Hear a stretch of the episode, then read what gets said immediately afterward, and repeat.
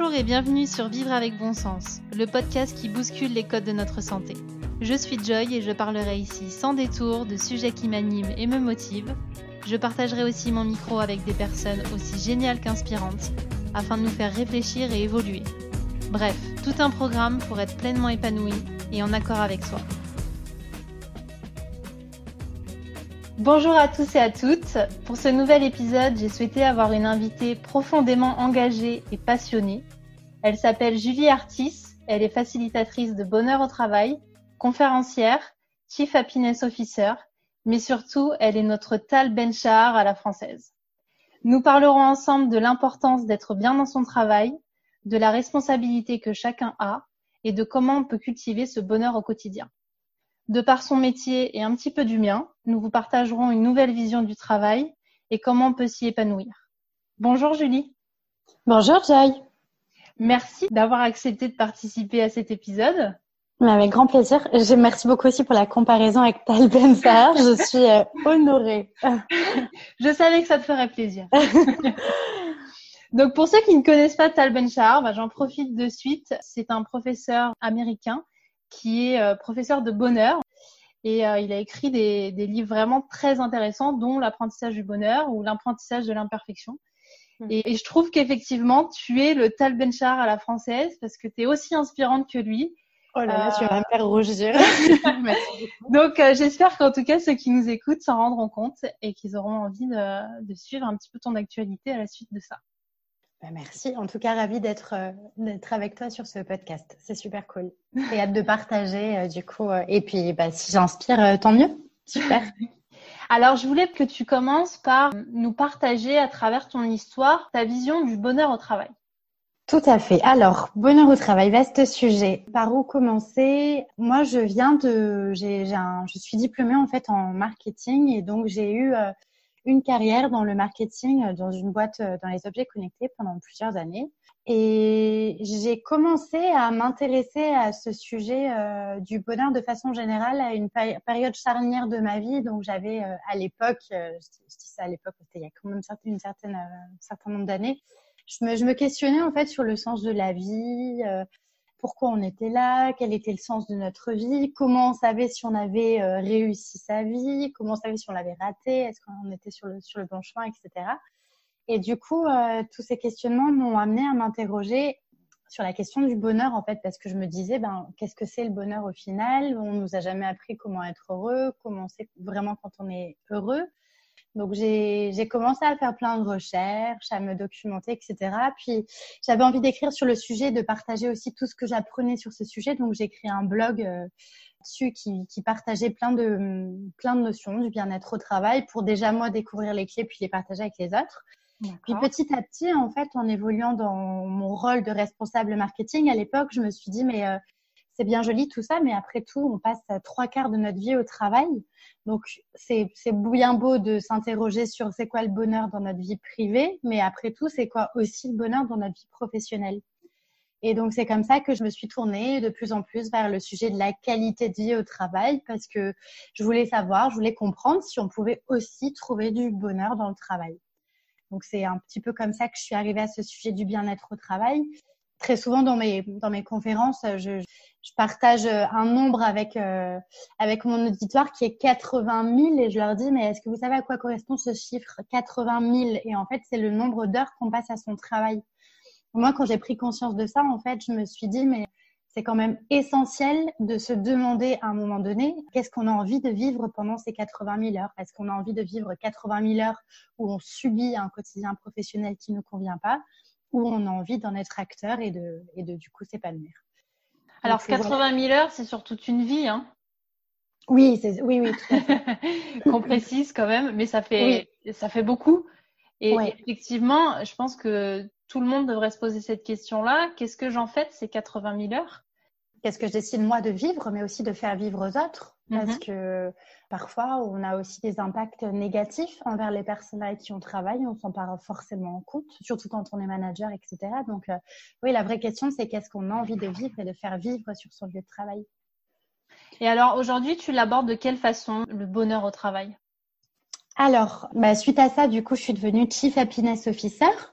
Donc, euh, quand on traduit en français, c'est responsable du bonheur au travail, même si j'aime pas trop la terminologie parce que ça sous-entend que on est responsable du bonheur au travail, alors que pour moi, il n'y a pas une personne responsable, mais on est tous responsables.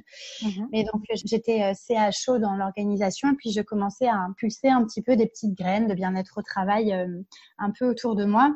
Alors, la question du bonheur au travail, elle est, elle est complexe parce que il y a énormément de leviers sur lesquels on peut agir. Et bon, voilà, si je te demande, toi, Joy, qu'est-ce qui te rend, qui te fait du bien à ton travail, tu vas pas avoir les mêmes réponses que moi. Bien sûr. il y a plein, plein de définitions. Donc, c'est très compliqué quand on va agir sur le bien-être au travail parce qu'il n'y a pas de recette magique. Ça, il faut bien le, en prendre conscience. Et donc, c'est essentiel. Moi, sur le bien-être au travail, je l'aborde en deux phases. D'abord, il y a une démarche qui est personnelle. Et donc là, qui nécessite un temps d'introspection pour se demander, moi, en tant que personne, Qu'est-ce qui pourrait me rendre la vie plus belle sur mon travail? Qu'est-ce que moi j'ai envie de vivre sur mon travail? Qu'est-ce que j'attends de mon travail? Et puis il y a aussi une dimension qui est plus collective, surtout quand on travaille euh, dans une organisation, c'est de se demander collectivement qu'est-ce qu'on a envie de vivre tous ensemble et comment on fait pour contribuer à une, une aventure collective qui est positive. Donc il y a ces, il y a ces deux niveaux-là. Et en fait, bah, tout bonnement, il faut se poser la question hein. qu'est-ce qu'on a envie de vivre réellement sur son lieu de travail? Et bah, ça, ça va donner lieu à, à des leviers et la mise en place de petites actions pour s'épanouir et développer sa qualité de vie au travail finalement. Et tu vois, cette approche, elle est vachement intéressante parce que souvent, on pense que le bien-être au travail, c'est quelque chose qui doit venir de l'entreprise. Qu'il n'y a mm. pas du tout de responsabilité personnelle dans le fait de se sentir bien euh, à l'endroit où on travaille. Sauf que, mm. comme tu le mentionnes, il y a vraiment aussi une part euh, individuelle où chacun doit se poser la question est-ce que je me sens bien à cette place-là? Et puis comment euh, bah, je peux améliorer les choses? Complètement. En fait, je pense que le tort qu'on a, c'est, euh, mais pour tout dans la vie, hein, on a tendance à attendre énormément de, euh, de facteurs extérieurs pour être plus heureux dans notre vie de façon globale. Et donc, quand on est à notre travail, on a très souvent tendance à attendre énormément de l'entreprise pour euh, se sentir bien dans ce qu'on fait. Alors, effectivement, l'entreprise, elle a le devoir de mettre en place des conditions favorables pour euh, travailler dans de bonnes conditions. Mais par contre, on ne peut pas tout attendre de sa direction. Et c'est vrai qu'être bien dans son travail, c'est, ça commence d'abord par soi. Bien souvent, je dis le, bien-être, il est, le bien-être, il est intérieur avant tout, il n'est pas extérieur. Donc c'est pour ça qu'il y a une dimension d'introspection personnelle à avoir qui est fondamentale. Et il y a de nombreuses personnes, enfin moi je m'en aperçois, qui euh, sont pas bien dans leur travail et qui vont euh, ben, aller chercher un autre poste ailleurs dans une autre entreprise et en fait ça ira jamais bien. Mais c'est parce que peut-être elles se sont pas d'abord elles interrogées véritablement sur euh, quelles étaient leurs valeurs profondes, euh, de quoi elles avaient besoin, qu'est-ce qui les stimulait au quotidien. Et en fait, si on n'est pas clair avec soi et ses besoins profonds, on aura beau euh, euh, changer de poste et d'entreprise en pensant que l'herbe est plus verte ailleurs, on se sentira jamais fondamentalement épanoui dans ce qu'on fait en fait. Donc, ce que tu veux dire, c'est que à chaque fois, on remet en question un petit peu l'entreprise dans laquelle on est, alors qu'il faudrait se remettre en question soi Ouais, bah il y a, y a un peu des deux. En fait, moi, la démarche individuelle et collective, elle va de pair en fait. C'est pour ça, moi, tu vois, mes deux mots clés sur ce sujet, c'est co-responsabilité et co-construction. Ça veut dire qu'en fait, le bien-être au travail, c'est la responsabilité de chacun et de tous, et ça se co-construit. Donc, il y a personne qui est censé imposer euh, des choses, mm-hmm. mais c'est demander collectivement comment aussi on va faire pour que chacun s'emprègne du sujet et pose des actions euh, à son échelle en fait. Mais la dimension individuelle, elle, elle est fondamentale. Et surtout, c'est de prendre conscience qu'on est acteur de son bien-être au travail. Et là-dessus, euh, moi, j'essaie de sensibiliser au maximum au fait que on n'a pas à subir un quotidien professionnel qui ne nous convient pas, parce que on a plein de clés en soi pour faire en sorte que ça s'améliore avant d'attendre plein de choses de l'entreprise. Mais on est d'abord les premiers acteurs de son propre bien-être au travail. Je prends l'exemple souvent du matin. Euh, par exemple, quand tu, quand tu te lèves le matin, en fait, il y a personne d'autre que toi qui choisit de te réveiller le matin en, euh, en te levant soit en traînant les pieds en disant bon allez il faut que j'aille au boulot parce qu'à la fin du mois il faut que je paie mes factures blablabla bla, bla. ou alors te lever le matin en te disant euh, Bon bah chouette, euh, aujourd'hui j'ai une journée avec euh, plein d'objectifs euh, super positifs pour moi qui m'attendent, je vais rejoindre une équipe que j'aime, je vais me challenger, enfin tu vois. Et en fait ça, il n'appartient qu'à chacun de décider de déjà se focaliser sur des choses positives dès le matin, en fait. Et malheureusement, bah, il y a beaucoup de personnes qui ont la tête dans le guidon et qui n'ont pas fait ces exercices d'introspection, de, savoir que se demander pourquoi on se lève le matin, pourquoi on va travailler, quel est le sens qu'on donne à ce qu'on fait. Tu vois, le, est-ce que je suis utile dans ce que je fais, est-ce que je fais. Enfin, il y a plein de, plein de questionnements personnels qui sont fondamentaux à avoir. Oui.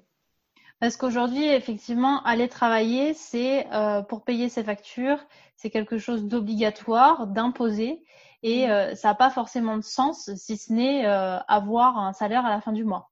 Mmh. Bah, c'est ça. Qu'est-ce qui justifie que finalement tu vas sacrifier ton temps de repos pour aller sur ton lieu de travail ben, le premier, La première réponse, ça serait bah, la rémunération. mais en vérité, D'autant qu'aujourd'hui, toutes les études euh, le montrent, hein, la rémunération, c'est pas le premier levier pour motiver des gens à travailler. Donc en fait, pour justifier que chaque matin, tu vas sacrifier finalement du temps pour toi à ton à ton travail, c'est parce que eh ben tu donnes du sens à ce que tu fais, parce que tu vas être utile, parce que par exemple tu rends service à tes clients, parce que tu apportes de la valeur aux gens, enfin toutes ces choses. Mais si tu te demandes pas réellement pourquoi c'est utile ce que tu fais. Et l'utilité, tu peux en trouver dans tous les jobs. Hein. Tu sais, très souvent, je demande euh, aux gens, est-ce que vous considérez votre travail comme un simple job, comme une passion ou comme une vraie vocation? Et très souvent, les gens, ils me répondent, bah ouais, mon travail, c'est un job, quoi. Et, mmh. et sauf qu'on sait que les gens qui sont le plus épanouis dans leur travail, c'est des gens qui ont fait de leur travail une vraie vocation. Et en fait, n'importe quelle profession, en grande majorité, en fait, ça peut devenir une vocation et tout ça, ça dépend du sens que tu donnes à ce que tu fais.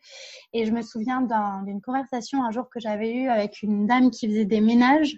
Euh, elle était venue sur un événement euh, que j'organisais sur Montpellier et elle avait témoigné à quel point elle était reconnaissante de travailler dans l'entreprise qu'elle faisait, donc elle, elle, nettoyait des chambres, tu sais, et elle mhm. était reconnaissante de son travail et elle était heureuse dans ce qu'elle faisait parce qu'en fait, elle avait réussi apercevoir l'utilité qu'elle avait de son travail.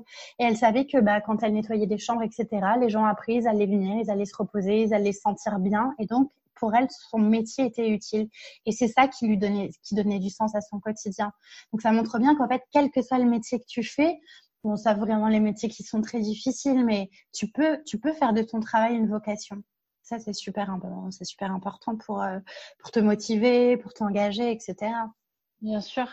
Et alors, justement, au-delà de, cette recherche de sens, pour ceux qui se sentent aujourd'hui un peu perdus, qui, se retrouvent un peu dans une impasse à aller travailler parce qu'ils n'ont pas le choix, qu'est-ce qu'on pourrait leur donner comme conseil? C'est faire un pas de côté et réellement se, demander qu'est-ce que j'attends de mon travail, qu'est-ce que j'ai besoin de faire au quotidien pour euh, pour me stimuler. En fait, la première chose d'abord, moi souvent, je travaille sur les, les facteurs qui nous empêchent de nous épanouir au travail. Donc, c'est d'abord peut-être de se lister quelles sont les choses dans mon quotidien que je vois qui sont un peu négatives pour moi et qui m'empêchent réellement de m'épanouir. Je me fais ma liste et je fais deux colonnes et en face de cette liste, eh ben, je vois quelles actions je peux faire pour modifier les éléments qui perturbent mon épanouissement au travail. Déjà, ça me donne un peu une clarté sur comment moi, déjà à mon niveau, je peux agir.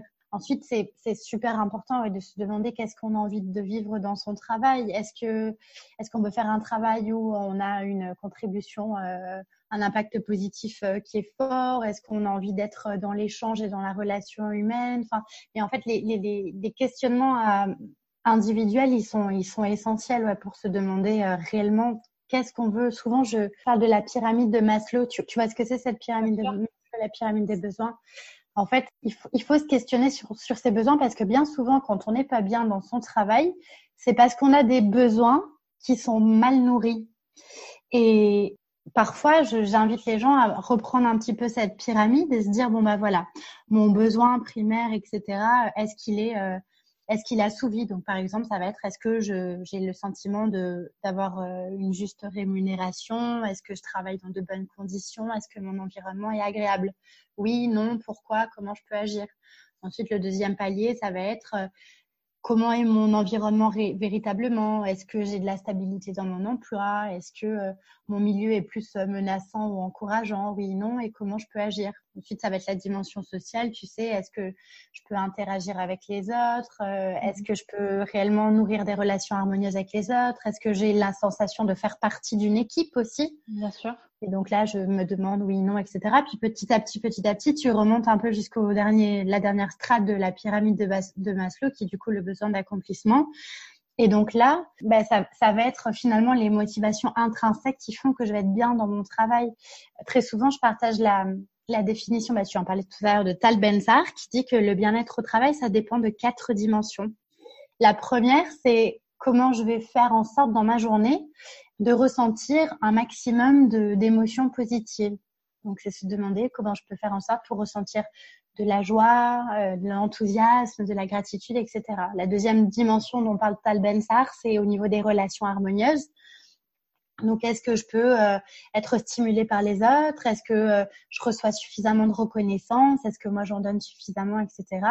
Ensuite, il parle de, de ses compétences. Est-ce que dans mon travail, j'ai la possibilité de, de, vraiment pouvoir évoluer? Parce que exprimer son potentiel et ses, capacités, c'est essentiel aussi pour se sentir bien. Très souvent, on est dans des travails qui sont euh, exécutifs, on n'a pas trop de on peut pas trop être force de proposition et c'est compliqué du coup pour une personne de d'être euh, de nourrir ce sentiment d'autosatisfaction, tu sais. Et puis la, quatrième dimension dont parle Tal c'est le fait de se sentir utile et c'est ce que je disais tout à l'heure en fait, c'est quel intérêt je donne à mon travail et est-ce que je est-ce que j'y mets vraiment du sens parce que j'ai la sensation de contribuer à quelque chose de plus grand. Après, quand, quand on est vraiment pas bien dans son travail, alors tout à l'heure, je te, je te disais qu'il y a beaucoup de gens qui pense que l'herbe est plus verte ailleurs. Mhm. Oui et non. Je pense qu'il y a, il y a on a un niveau de contrôle sur notre propre bien-être. Il y a des choses qu'il est possible de faire personnellement pour être bien dans son travail, ne serait-ce que voir le, le, verre à moitié plein plutôt que le verre à moitié vide. Par contre, au bout d'un moment, quand on a le sentiment d'avoir fait son maximum pour être bien dans le travail, mais que malgré tout, il y a un environnement qui va pas du tout, euh, ou qui, qui, devient vraiment toxique pour nous, bah à ce moment-là, enfin, il faut partir, quoi. Il faut pas non plus, euh, il faut pas non plus euh, se torturer. Et tu le dis souvent justement concernant ta propre histoire que euh, avant de te lancer en indépendante, tu t'es sentie pas alignée. Oui. Le fait de, de vouloir changer en se disant bah ce sera peut-être mieux ailleurs, mais au final si on n'est pas aligné, on aura beau aller dans une autre entreprise, ça changera rien. Ouais. C'est pour ça que se poser la question de quels sont mes besoins et mes valeurs profondes, en fait, c'est super important comme, comme premier petit pas de la démarche. Je pense que c'est essentiel d'abord d'apprendre à se connaître pour savoir ce dont on a besoin et ce dont on a envie. Et effectivement, à un moment donné, moi, même si euh, j'avais un job super, j'avais des collègues de travail qui étaient super, l'entreprise était top, enfin voilà, j'avais quand même un, de la chance d'être là où j'étais. À un moment donné, malgré tout, j'ai perdu effectivement l'alignement avec la vision de l'entreprise. Il y a eu une espèce de dissonance intérieure euh, assez compliquée à expliquer, mais j'ai senti qu'il y avait d'autres choses qui m'appelaient parce que j'avais perdu le sens de ce que je faisais. Et en fait, je pense qu'il faut beaucoup s'écouter. C'est pour ça, apprendre à se connaître, c'est essentiel parce qu'il faut être euh, bienveillant envers soi et juste euh, sentir aussi vers quoi ton cœur te guide aussi. Je pense que l'intuition, c'est très important. Et euh, si à un moment donné, euh, tu es appelé vers d'autres choses, ben, euh, il, faut, il faut aussi y aller et tenter, tenter le coup et expérimenter, oui.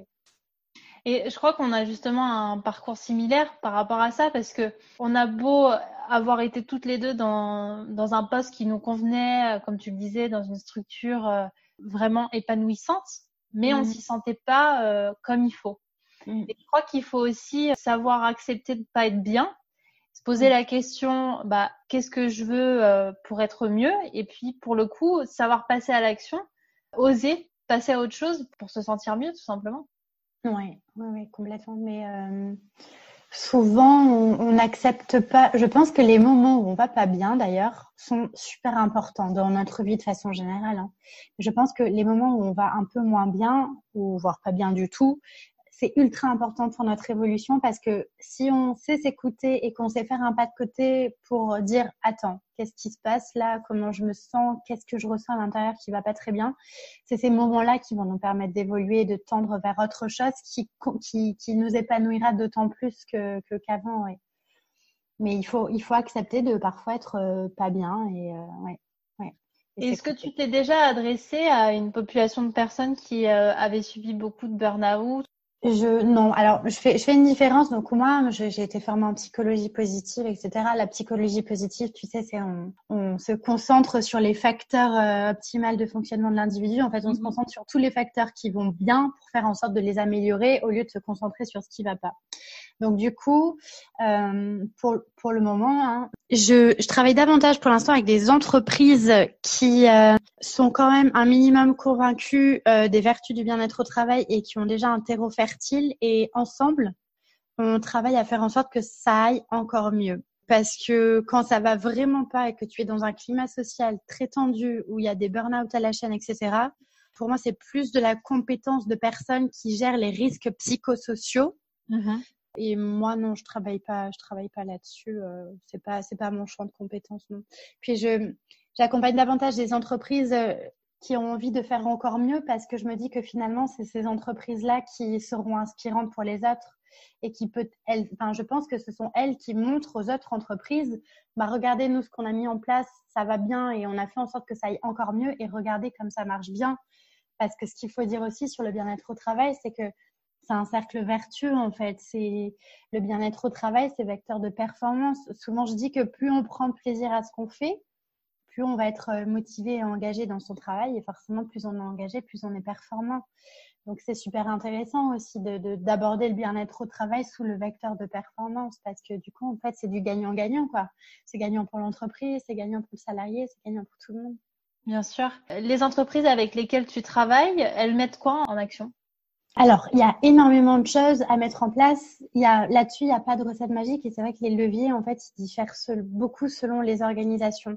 Mais euh, les premières choses sur lesquelles je les fais travailler, c'est la culture de l'entreprise. Parce que pour moi, avoir une culture d'entreprise qui fait écho, on parlait tout à l'heure des valeurs, qui fait écho avec les valeurs de chacune des personnes. Tu sais, souvent on a tendance à ériger les grandes valeurs d'entreprise, en fait ce sont des valeurs qui ont été juste décidées par la direction.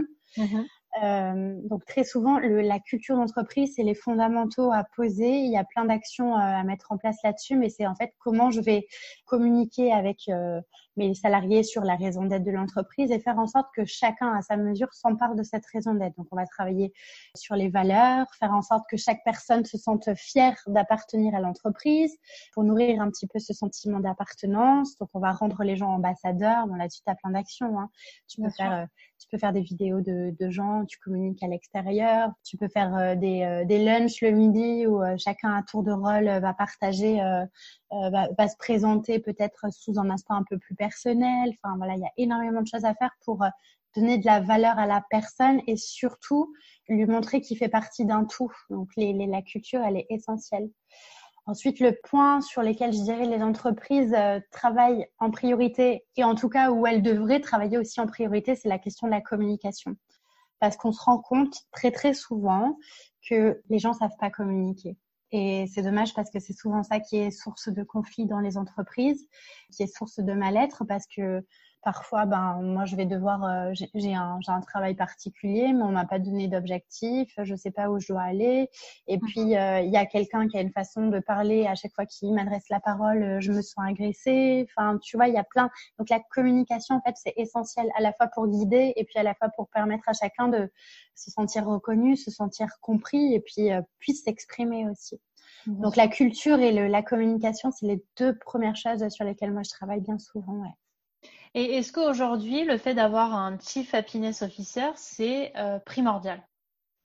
Alors, je me questionne pas mal sur ce poste-là en ce moment. Le, le, CHO, en fait, il est très décrié malheureusement parce que euh, il est dépeint dans les médias comme euh, la personne qui va organiser des parties de baby-foot et voilà, amener des, des, fruits frais pour le petit déj. Et malheureusement, le bien-être au travail, il y a des connotations, il y a ce genre de connotations qui font que ça peut paraître superficiel et c'est dommage parce que un Chief Happiness Officer, pour moi, euh, c'est essentiel et c'est stratégique même parce qu'on a besoin, comme quand tu mènes un projet, il te faut un chef de projet.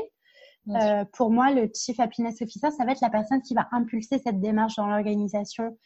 Et hum, n'importe qui, enfin, je veux dire, le manager pourrait le faire, le, la DRH pourrait le faire aussi, euh, mais on manque de temps, en fait. C'est ça la problématique. Et le, le manager ou le DRH n'a pas forcément le temps de s'occuper de l'épanouissement des collaborateurs.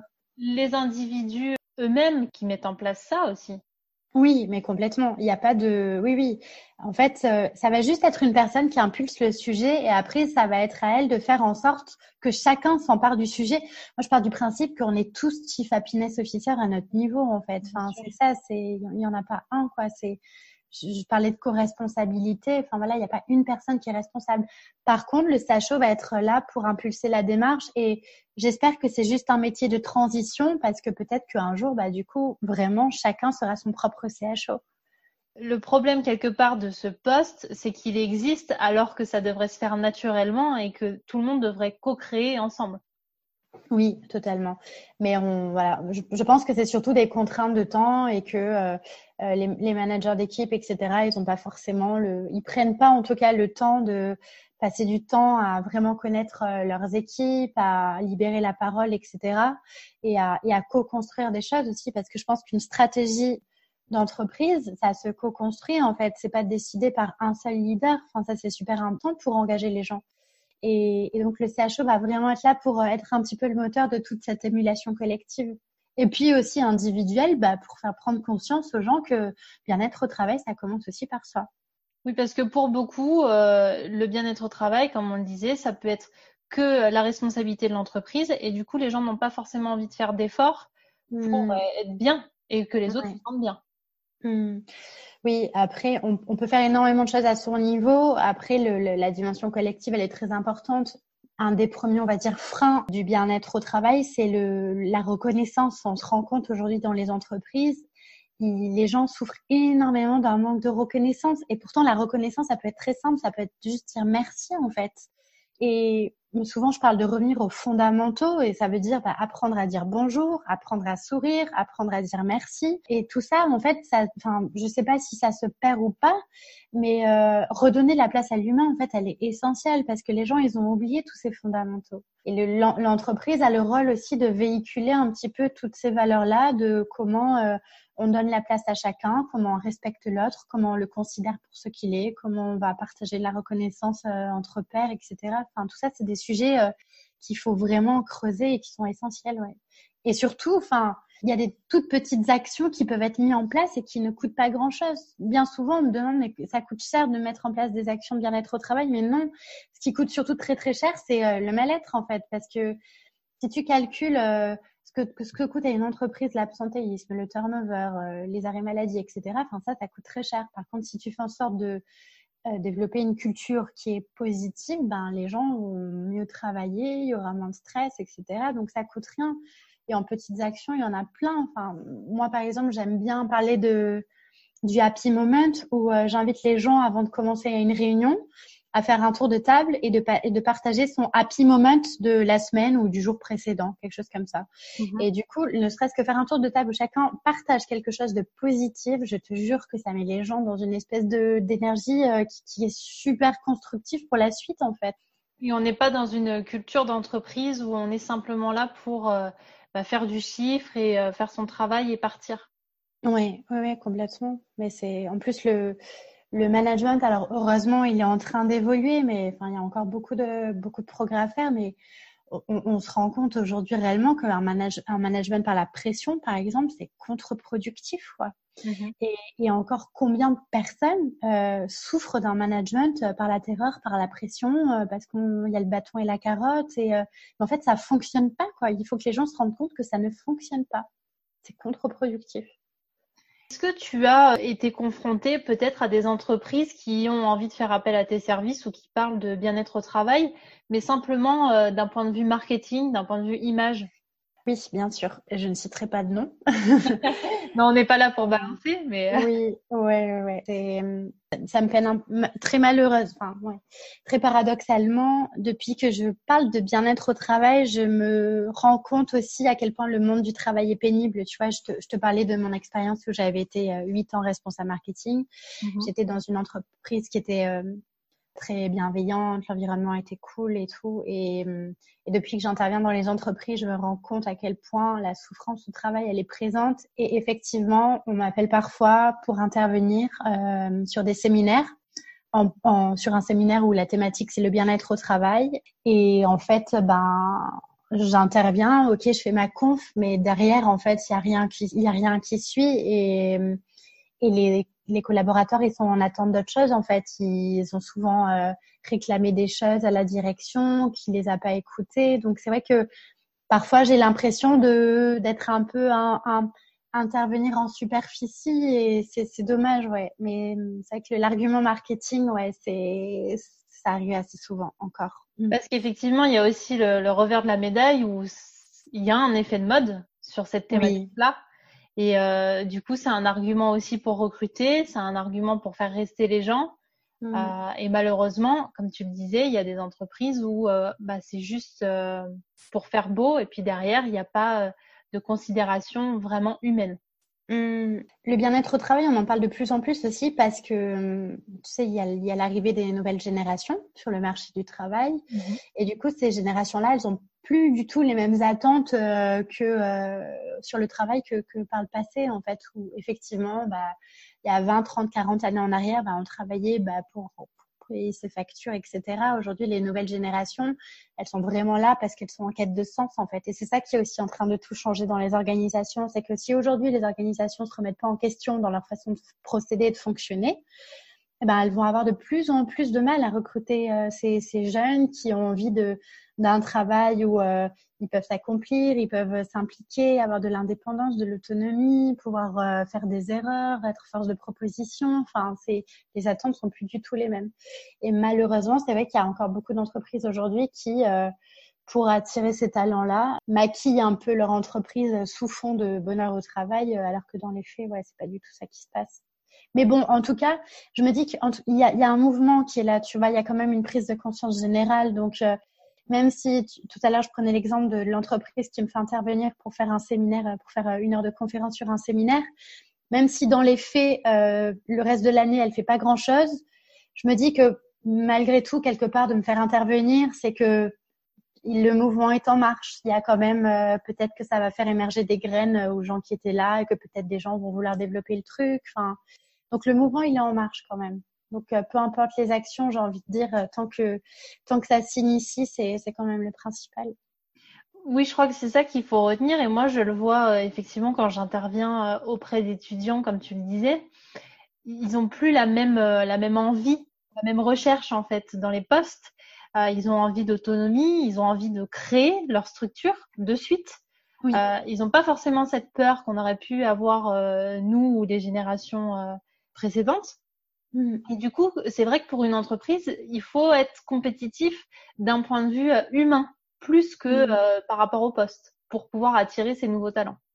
Oui, ouais, complètement. Mais c'est vrai que là, les, les jeunes, je les, je les vois. Bon, moi, j'ai 34 ans aujourd'hui. Je, te parle, quand je te dis jeune, c'est donc, euh, je sais pas, autour de 20 ans. Enfin, quand tu finis tes études, 20, 22 ans. Euh, moi, j'en vois de mes combien qui refusent des CDI pour euh, se mettre à leur compte ou euh, alors que moi je me rappelle euh, à l'époque le CDI c'était le Graal en fait. Je me disais cool j'ai décroché un CDI ça y est je vais pouvoir lancer ma carrière. Et aujourd'hui les jeunes refusent le CDI parce que c'est trop d'engagement parce que donc c'est que ça fait s'interroger oui. Et alors d'un côté c'est pas non plus la solution ultime de devenir indépendant. C'est pas forcément là que se trouve le bonheur au travail. Oh non oui oui, c'est marrant parce que j'en parlais aussi ce midi. Effectivement, euh, on peut aborder le bien-être au travail dans une organisation. Le bien-être au travail, quand tu es indépendant, c'est encore un, un, vrai sujet parce que là, tu fais face. Euh, les, le, le, principal, les deux principaux facteurs de mal-être, on va dire, c'est d'abord euh, l'isolement parce que tu fais face à de la solitude et si t'es pas prêt, ben tu peux le prendre en pleine face et ça peut être très douloureux. Mhm. Et puis l'insécurité euh, financière. Et ça, au début, c'est très, très compliqué. Ouais. Et puis après, euh, oui, tu, tu, dois te challenger de façon différente quand tu es indépendant et travailler sur ton bien-être au travail, c'est euh, un sacré défi aussi. Mm. Mais je crois que le, le point commun entre une structure indépendante et une structure en entreprise en tant que salarié, c'est effectivement se poser la question pourquoi je le fais? Encore une fois, où est le sens? Complètement. Le, le, sens, pour moi, c'est le, le pilier fondamental. En fait, c'est se questionner sur ses valeurs. Qu'est-ce qui me nourrit au quotidien Qu'est-ce qui est en adéquation avec mes valeurs et en, ce en quoi je crois pour réellement me sentir alignée Et surtout, est-ce que j'ai l'impression que ce que je fais a du sens? C'est fondamental pour être bien. Oui. Et dans le cas où ça n'a pas de sens, est-ce que la statue, c'est euh, de, euh, de changer de voie complètement? Bah déjà, c'est qu'est-ce qui fait que ça n'a pas de sens? Parce que il y, a, y, a, des gens qui ont du mal à percevoir ce, ce sens, alors que pourtant, ce qu'ils font, ça en a en fait. je pense qu'il y a, y a quand même un, il y a un état d'esprit positif qui est à cultiver euh, et, et, je pense que tu peux toujours percevoir du sens dans ce que tu fais. Enfin, je prenais l'exemple de la dame qui était, qui était femme de ménage. Je, je, pense qu'à un moment donné, tu peux toujours arriver à percevoir du sens dans ce que tu fais. En fait, c'est c'est hum, après, si, si, vraiment, ce que je disais tout à l'heure, si, si tu tournes en rond, que tu vois que vraiment tu as, donné ton maximum pour essayer d'être bien, mais que ça fonctionne toujours pas, oui, il faut changer, il faut peut-être euh, se faire accompagner pour euh, se réorienter sur quelque chose euh, qui serait plus en alignement avec nous. Enfin, oui. Mais l'accompagnement aussi, il est, il est important parce que donc ça peut être avec un coach, un ami, enfin en tout cas, mais parfois, en fait, on ne sait pas faire ce pas de côté et on ne sait pas prendre du recul sur soi-même. Euh, et souvent, c'est intéressant de se faire accompagner parce que ben, une personne neutre va pouvoir peut-être mettre le doigt sur des choses auxquelles nous, on n'aurait jamais pensé pour euh, justement se, se réaligner avec euh, ce en quoi on aspire. Tout à l'heure, tu me demandais ce que c'est le bien-être au travail pour moi.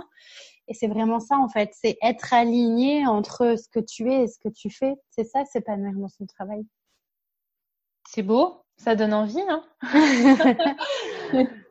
Mais pour ces personnes qui ont trouvé cet épanouissement, comment on fait en sorte que ça dure?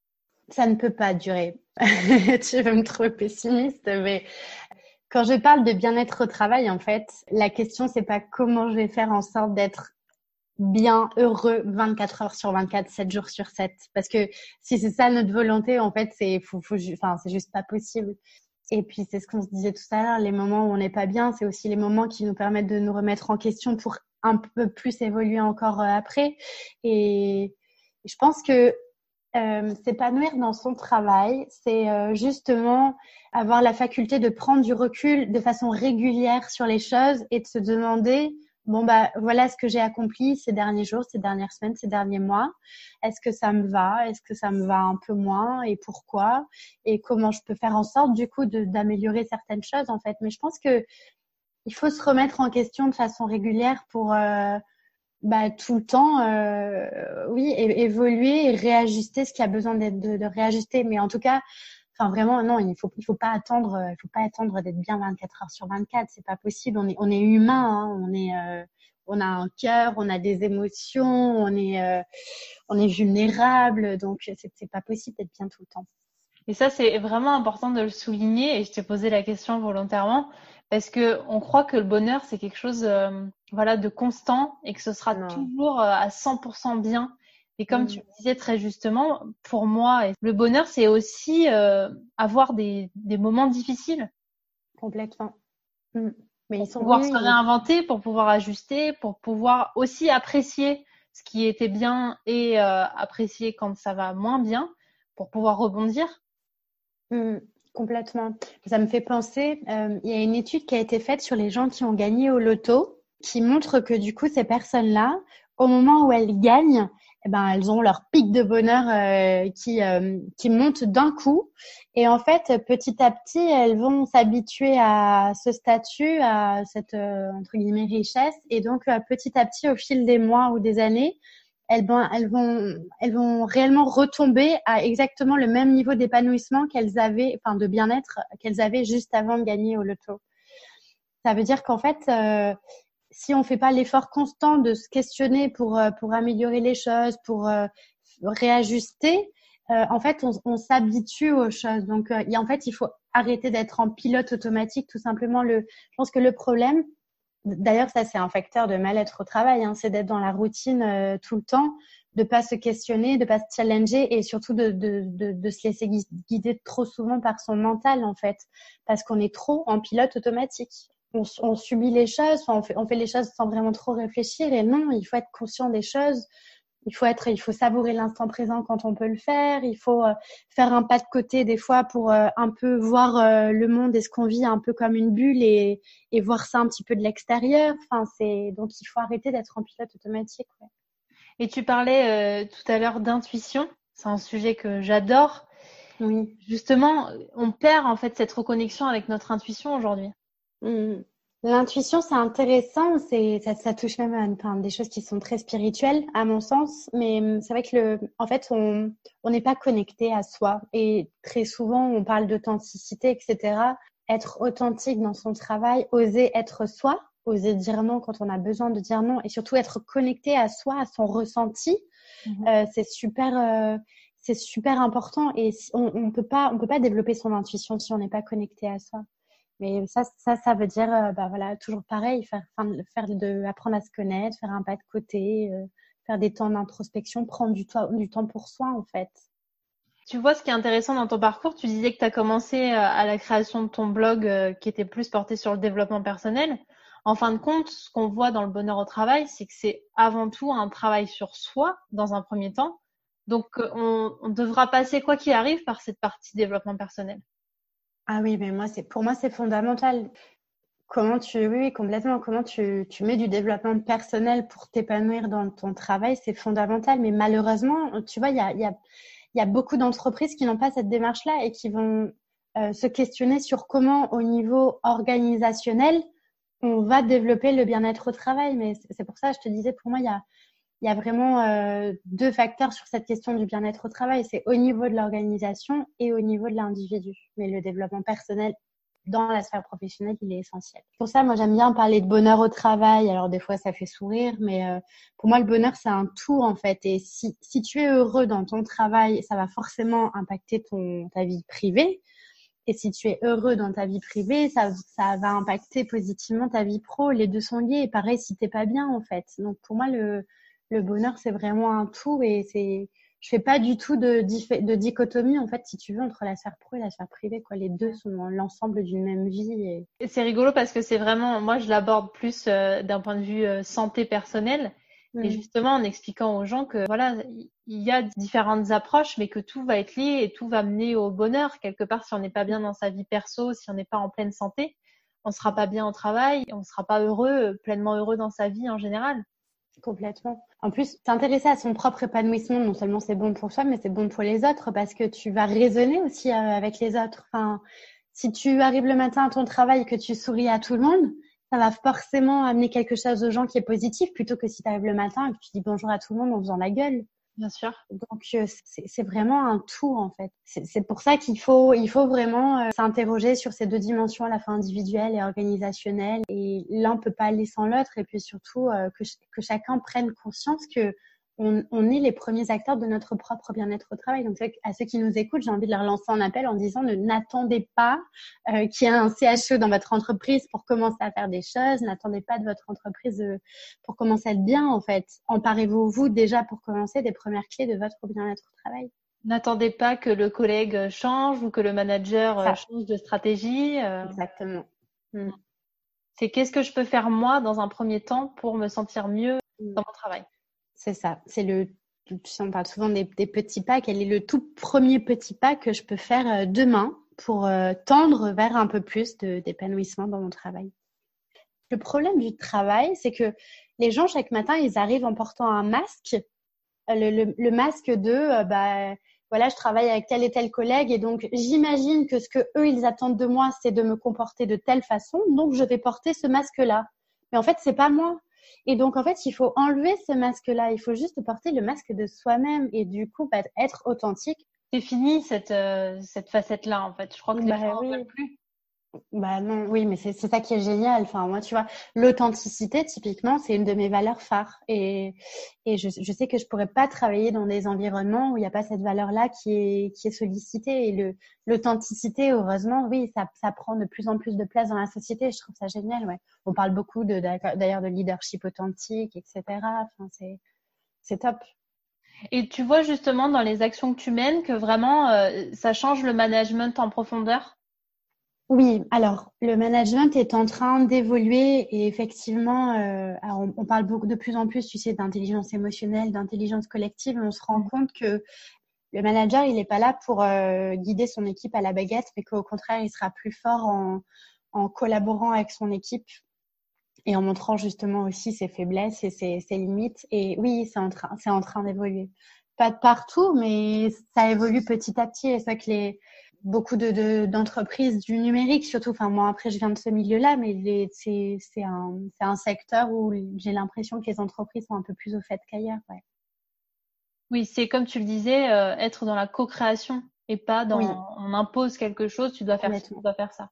Mais je pense qu'il y a un il y a un gros devoir aussi à faire au niveau de l'éducation en fait, c'est euh, comment on apprend déjà aux gens qui sont pas encore dans encore dans le parcours professionnel à leur donner les clés de, tout ce sujet-là de l'épanouissement professionnel, déjà de leur faire prendre conscience que ben d'abord ça commence par eux et que ensuite ils ont aussi un impact sur les autres, ils ont un impact sur les gens avec qui ils travaillent. Et je pense que les écoles de commerce, les, écoles de management, etc., elles ont aussi le devoir de sensibiliser les étudiants là-dessus parce que c'est eux qui demain seront sur, euh, sur dans la vie professionnelle et c'est eux qui impacteront les gens avec qui ils travaillent. Donc il y, a un gros rôle à jouer aussi au niveau de l'éducation.